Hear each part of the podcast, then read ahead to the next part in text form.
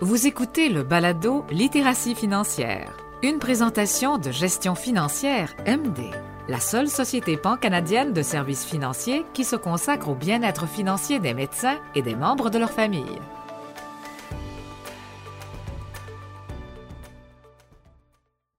Chers auditeurs, bienvenue à Littératie financière, le balado pour médecins qui parle de finances et de planification financière. Je m'appelle Catherine Felbert et je suis conseillère en sécurité financière. C'est un honneur pour moi d'animer aujourd'hui. La semaine dernière, nous avons parlé de préparation à la retraite. Si ce n'est pas déjà fait, je vous conseille de prendre quelques minutes pour écouter l'épisode. Il prépare le terrain pour celui d'aujourd'hui. Cette semaine, il sera question de planification successorale. Pourquoi c'est important? Comment s'assurer que son patrimoine sera distribué selon nos voeux? En quoi c'est différent pour les médecins? Que vous entamiez à peine votre parcours médical ou que vous songiez à suspendre votre sarreau après une belle carrière, pensez à créer un plan successoral béton. Vos proches vous en remercieront. À quoi vous attendre? Comment vous préparer? Quoi planifier? Quelles ressources peuvent vous aider? Pour répondre à toutes ces questions, accueillons Angèle Leblanc, chef de la gestion de la direction Succession et Fiducie. Merci d'être ici aujourd'hui, Angèle. Merci de l'invitation, Catherine. Je suis enchantée d'être ici. La planification successorale n'est pas de mauvais augure. C'est un sujet important. C'est le meilleur moyen de vous assurer que vos volontés soient respectées après votre décès et que vos proches ne manqueront de rien. En effet, commençons par définir le terme. Qu'est-ce qu'une succession au juste? Bien sûr. Votre succession, c'est la somme de tous vos actifs, comme l'argent et les biens, moins le passif, comme le prêt hypothécaire et les dettes. Plus simplement, c'est un peu votre valeur nette individuelle. À votre mort, L'entièreté de votre succession est distribuée à vos proches et aux organismes ou causes que vous souhaitez encourager. En établissant un plan, vous choisirez exactement les bénéficiaires et dans quelle mesure. C'est important de prendre ces décisions à l'avance si vous voulez bien répartir votre patrimoine. Vous pouvez même prévoir des plans particuliers pour certains de vos proches. Je vois. Alors, il suffit d'avoir un testament, non? Pas tout à fait. Le testament, c'est le pilier de la planification successorale, mais ce n'est pas tout. Vous devrez également prévoir un mandat de protection, qu'on appelle aussi procuration, une assurance vie et des arrangements funéraires. Et ce n'est pas toujours facile de veiller à ce que tous ces documents concordent et servent vos intérêts. Ce que nous voulons vous faire réaliser, c'est que vous, vous n'avez pas à vous charger de tout vous-même. En fait, nous vous recommanderons fortement de ne pas le faire. Vous êtes médecin. Vous ne conseilleriez pas à quelqu'un de s'enlever lui-même l'appendice, non? C'est pareil. Les conseillers financiers et les professionnels de la planification successorale sont des spécialistes du domaine. Ils sauront créer le meilleur plan pour vous. Vous pouvez compter sur Gestion financière MD, une excellente ressource dans le domaine. Ces conseillers connaissent les besoins financiers particuliers des médecins. Leurs expertises s'étendent à la planification successorale.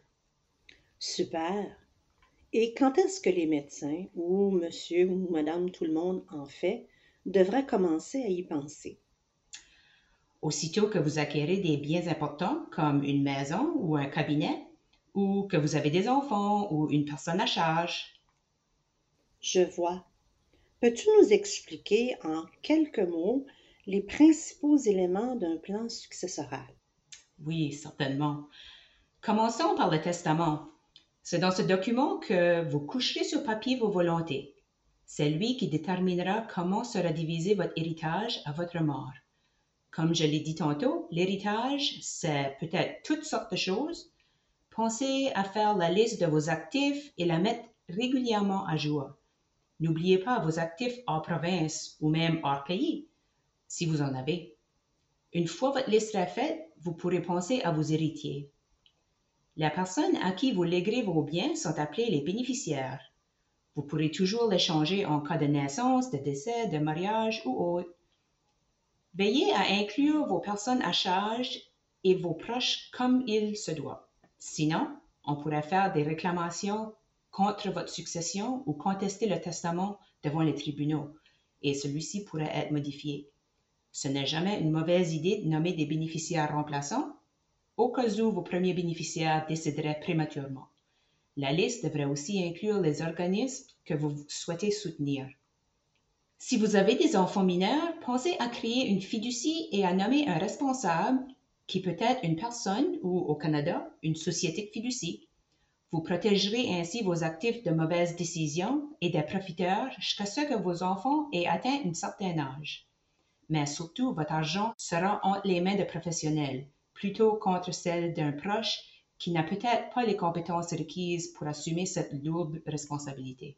Nommez aussi un tuteur dans votre testament qui pourra s'occuper de vos enfants si vous et votre partenaire venez à partir en même temps. Évidemment, c'est une décision qu'on ne prend pas à la légère. Parlez-en avec le ou la tuteur potentiel. Sont-ils prêts à assumer cette responsabilité? Ont-ils la capacité? Cela dit, gardez en tête que votre décision devra être confirmée par un tribunal. Enfin, vous devrez nommer un liquidateur ou exécuteur testamentaire, c'est-à-dire une personne qui administrera votre succession et qui exécutera vos volontés. Ça peut être plus d'une personne, mais dans tout le cas, c'est une énorme responsabilité qui requiert un grand investissement de temps. Alors, prenez soin d'en parler avec vos candidats au préalable. D'accord. La création d'un testament n'est pas à prendre à la légère. Et si on meurt sans testament, qu'est-ce qui se passe? Oui, si vous mourrez sans testament, vos actifs seront quand même distribués. Si vous n'avez pas d'exécuteur, ce sont les lois de votre province ou territoire qui détermineront à qui ira votre héritage. Vos proches n'auront pas le mot à dire. Évidemment, ce n'est pas l'idéal. Les personnes que vous auriez souhaité nommer comme bénéficiaires ne toucheront rien du tout si elles ne sont pas admissibles aux yeux de la loi. Une bonne partie de vos actifs pourrait également être abandonnée à l'impôt, ce qui aurait pu être évité si vous aviez eu un bon plan financier. En plus, vos enfants pourraient soudainement recevoir beaucoup plus d'argent que ce qu'ils sont prêts à gérer. Les exemples ne manquent pas, mais je pense que vous comprenez l'idée.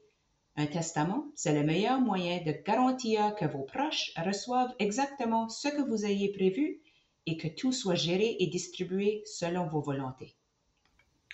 Parfait, Angèle. Et donc, selon toi, quand on nomme un tuteur ou un exécuteur testamentaire, il faut lui en parler avant, non? Pourquoi? Oui, absolument. Ce sont des très grosses responsabilités. Parlez aux personnes que vous voulez nommer, quel que soit le rôle que vous souhaitez leur confier. Faites-leur connaître vos intentions pour qu'elles puissent se préparer et si vos volontés sont connues d'avance, votre décès risque moins de générer des chicanes de famille. C'est la même chose pour les mandats de protection ou procuration. D'accord. Euh, c'est quoi exactement un mandat de protection ou une procuration? Oui, eh bien, la mort n'est pas la seule considération à laquelle vous devrez vous préparer. Pensez à établir un plan d'action clair au cas où vous deviendrez incapable de prendre des décisions par vous-même.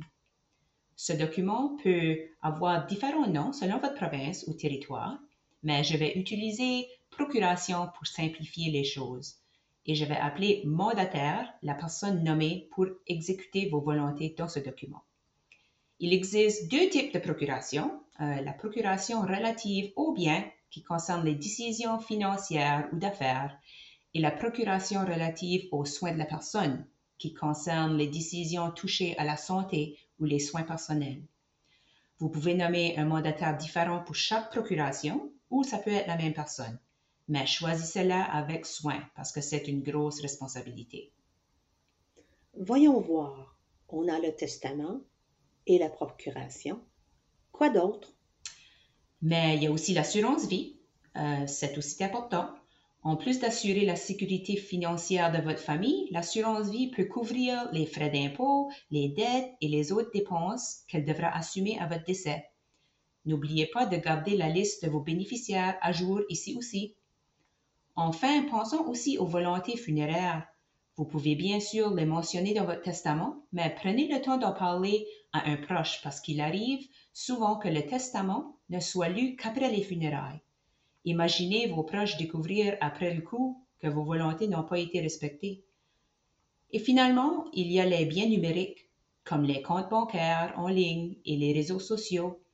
Pour qu'on ne les oublie pas, léguez vos mots de passe à une personne de confiance. Et ça vaut pour tous les aspects de votre succession. Veillez à ce que vos bénéficiaires sachent où trouver les documents et renseignements importants et comment y accéder. Tout à fait. Le gros du travail de planification successorale consiste à réunir toute l'information nécessaire. Même si vos volontés sont claires, sans les documents nécessaires, vous n'avez aucune garantie qu'elles seront respectées. Oui, exactement. Ça semble être la même démarche pour tout le monde, mais y a-t-il des particularités à considérer pour les médecins? Absolument. Comme les auditeurs le savent, les médecins ont des besoins particuliers en planification financière. On le sait bien, ils contractent d'importantes dettes pendant leur longue formation et ils commencent leur carrière à un âge plus avancé. Par conséquent, ils doivent user de stratégies dans leur planification financière et ça vaut aussi pour leur succession. Une fois qu'ils ont franchi les grandes étapes de la vie, le mariage, l'achat d'une maison, les enfants, ils se concentreront surtout à épargner en vue de la retraite et peut-être pour quelques voyages. Même si c'est important de pouvoir subvenir à nos besoins à la retraite et profiter de la vie, il faut aussi nous occuper de nos affaires pour couvrir les dépenses que nos proches auront à assumer après notre décès. Un casse-tête de plus pour les médecins est la planification de leur relève. C'est là qu'entrent en jeu les conseillers MD qui comprennent très bien les particularités des finances des médecins. Ils vous aideront à planifier tous les aspects de vos finances et trouveront des stratégies qui tiennent compte de votre réalité et celle de votre pratique. Je vous recommande de vous adresser à un conseiller, surtout si vous êtes constitué en société, pour exercer ce qui peut compliquer certains aspects de votre planification. Très bien. Nous avons déjà parlé impôts, mais est-ce que ça entre en ligne de compte dans la planification successorale des médecins? Oui, absolument. Vous devez connaître le taux d'imposition de vos actifs pour vous assurer d'en conserver suffisamment au profit de vos bénéficiaires. Vous adresser à un planificateur est encore une fois la meilleure chose à faire. Il vous aidera à déterminer quels actifs sont imposables, lesquels ne le sont pas, et à constituer un plan de décaissement fiscalement avantageux pour vos placements et vos comptes enregistrés. Vous saurez ainsi que vous laissez à vos bénéficiaires le maximum de ressources pour prendre soin d'eux et de votre legs. Super! J'aimerais maintenant qu'on s'intéresse aux biens numériques, un sujet qui interpelle plus particulièrement la nouvelle génération de médecins. Tu en as parlé précédemment quand il a été question du plan successoral, mais j'aimerais qu'on y revienne plus en détail. Quelle est leur importance dans une planification successorale? Comme tu dis, c'est un composant important des actifs de médecins, surtout ceux des prochaines générations.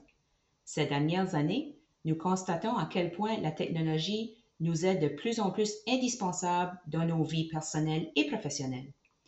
Nous conservons énormément d'informations sur support numérique. Il faut absolument nous assurer d'y donner accès à nos bénéficiaires pour qu'elles ne soient pas perdues à jamais.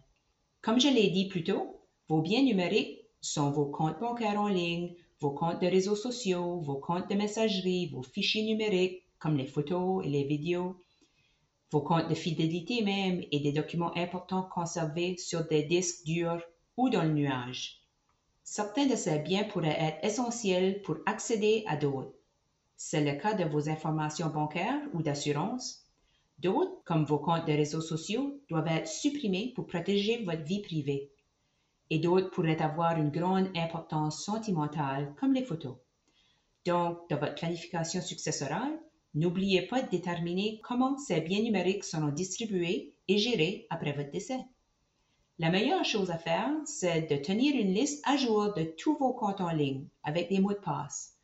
Vous direz évidemment à vos proches où la trouver.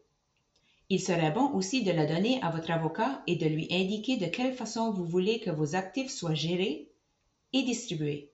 Finalement, choisissez un exécuteur testamentaire qui a tous les pouvoirs nécessaires pour faire respecter vos volontés. Quelqu'un qui, un temps soit peu à l'aise avec la technologie? Oui, ça vaudrait mieux. Quelqu'un de votre réseau est plus jeune que vous. N'oubliez pas aussi de désigner un substitut au cas où. Avant de conclure l'épisode, as-tu un dernier conseil pour nos auditeurs? Certainement. Je ne voudrais pas verser dans le mélodrame, mais je dois insister. Trop souvent, nous sommes pris dans le tourbillon de la vie et oublions de prendre le temps de réfléchir à nos dernières volontés. Je ne veux pas donner de leçons à quiconque, mais la question à se poser est tout simple. Quels moyens prendre pour m'assurer que mes proches ne manquent de rien à mon décès? C'est important pour tout le monde de se poser cette question, et encore plus pour les médecins. Plus vite vous déterminerez quelle sera votre legs, plus vous aurez de chances d'atteindre votre objectif.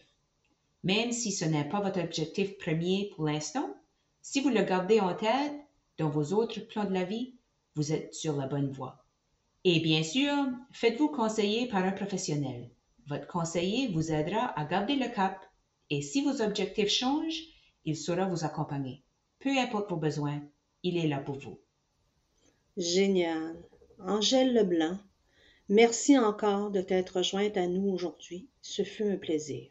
Merci beaucoup, Catherine. Tout le plaisir est pour moi. Merci à toi. Et un grand merci à tous nos auditeurs.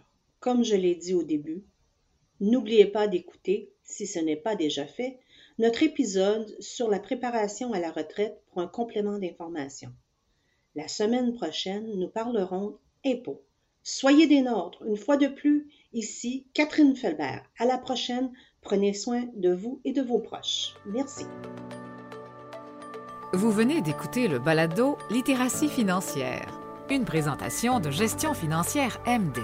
Pour plus d'informations ou pour trouver un conseiller, visitez le md.ca.